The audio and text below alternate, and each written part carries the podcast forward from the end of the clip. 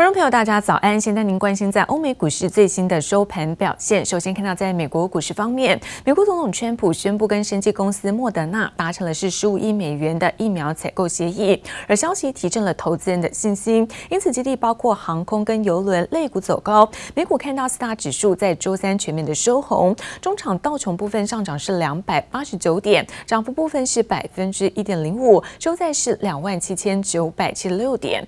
纳斯达克的部分呢，上扬幅度是百分之二点一三，收在一万一千零一十二点。S&P 五百指数在三千三百八十点，涨幅在百分之一点四零。而费城半导体逆势的走扬，而涨幅最大，大涨幅度是百分之三点三六。再来看到在欧洲的相关消息，欧元区在六月份呢，工业生产是上升了百分之九点一，差于预期。但是美国看到英国在第二季 GDP 萎缩是百分之二十点四，创下史上的最大跌幅。而经济数据看来是有好有坏，市场关注呢，在新冠肺炎的疫情，甚至疫苗的研发进度。而股主要指数普遍上扬，而中场德国上扬是百分之零点八六，法国股市涨幅是百分之零点九零。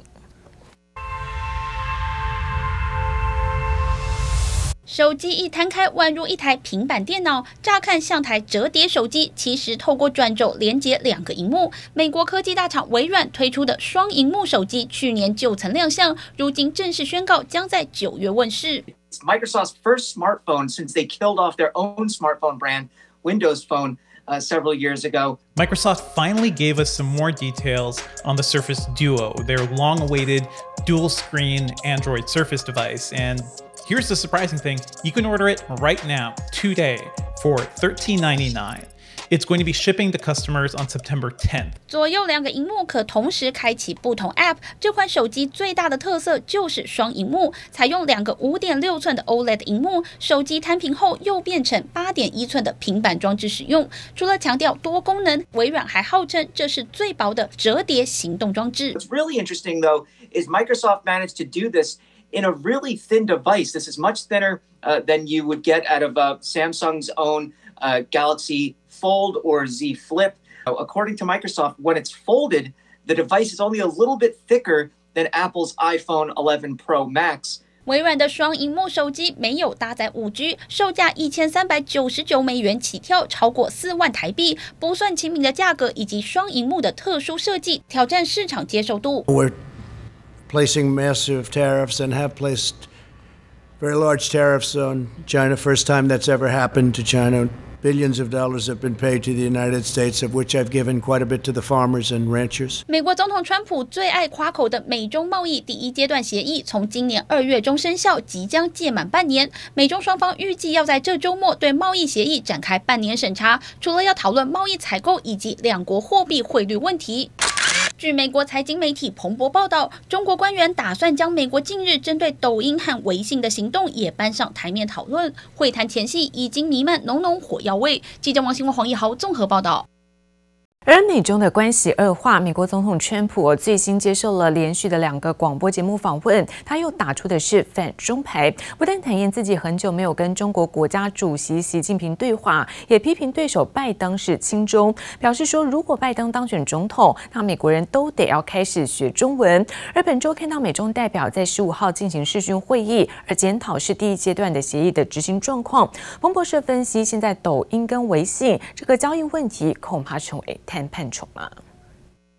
美国总统川普近来大打反中牌，最新接连上了两个美国广播节目，语带恐吓意味，表示如果对手拜登赢得大选，中国将会占有美国。Ambassador O'Brien said China wants Vice President Biden to win. Why do you think that is? Because they'll own the United States if he wins. And with me, they were having the worst year in 67 years. If I don't win the election, China will own the United States. You're going to have to learn to speak Chinese. 川普似乎为了挽救选情被逼急了，言辞越来越强烈，但仍不忘夸耀自己让中国大买美国农产品。I made a great trade deal. They're buying billions and billions of dollars worth of products. 但他在另一个广播访问上也坦承，对中国国家主席习近平的感觉变了，双方关系的确发生变化。I certainly feel differently. I had a very, very good relationship, and I haven't spoken to him in a long time. It's a different, it's a much different. Uh, we have a much different relationship with China now. This is not. trade. This is this is a thousand times a trade deal. What happened with all of the death and all of the you know world? I mean, the world had to shut down. It's a disgrace what happened. 对于川普的批评，中国外交部马上回击，美国对疫情卸责，但仍语带保留，称双方可以沟通。不应将病毒标签化、政治化， 向中国甩锅、推责，赶不走病毒，救不了病人。中美之间在相互尊重的基础上，各层级、各领域是可以沟通，也是有沟通的。当务之急，川普仍要抢救疫情，兴奋宣布又有一亿剂疫苗入袋，加上这笔与生技大厂 Moderna 十五点三亿美元的合约，美国政府已经投入至少七十五亿美元抢购疫苗，多达二十亿剂。I'm pleased to announce that we have reached an agreement with Moderna to manufacture and deliver 100 million doses of their coronavirus vaccine candidate. The federal government will own these Vaccine doses. We're buying them. 川普大量采购疫苗，同时却积极要求学校重新开放。洛杉矶有学校配合，让学生重返校园。不过，包括加州、佛州、德州、纽约州以及乔治亚州这五州的确诊病例占了全美超过四成。进入开学季后，恐怕疫情又要再升温。这节目来晚军综合报道。而中信金举办了线上法说会，公布了在上半年的营运成绩单，而最后盈余达到是一百九十一点七七亿元，EPS 的部分是零点九三元。不过看到公卫事件冲击之下，也让中信金坦言在海外分行的营运相当的严峻。而新加坡分行针对在新国邮商曝险，这一次提列的是二十七亿元的背抵呆账损失。看到日本东京之星的子行，也因为在东京的奥运延期，出现了并购该行以来的首度亏损。国际间公卫事件隐忧还在，金融业者防疫严谨，中信金持续维持线上法说。十二号公告上半年税后盈余一百九十一点七七亿元，每股税后盈余零点九三元，获利表现亮眼。但法说会也逐一说明投资人关心的市场风险。首先是中信银海外分行的新加坡石油贸易商兴隆案。总铺险是二十七亿台币，哈，九千万美金。在六月的时候呢，把剩下的五十个 percent 全部提足了，哈，所以现在我们是百分之百已经提足了。海外分行踩雷，邱亚玲表示会强化贷后放款流程，并对中信银祭出多项措施，包括针对法律、天灾、客户异常交易扩大预警指标，提高海外分子行授信通报层级，同时增列线上会议。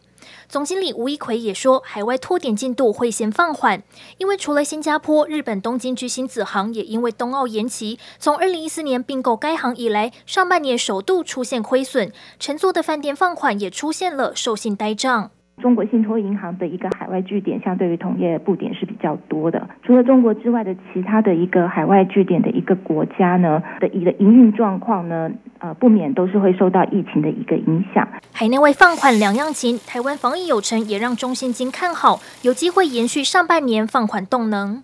台币的放款动能呢，呃，以前半年来看有成长八到九个 percent。那我们呃看未来应该这样子的一个动能会持续。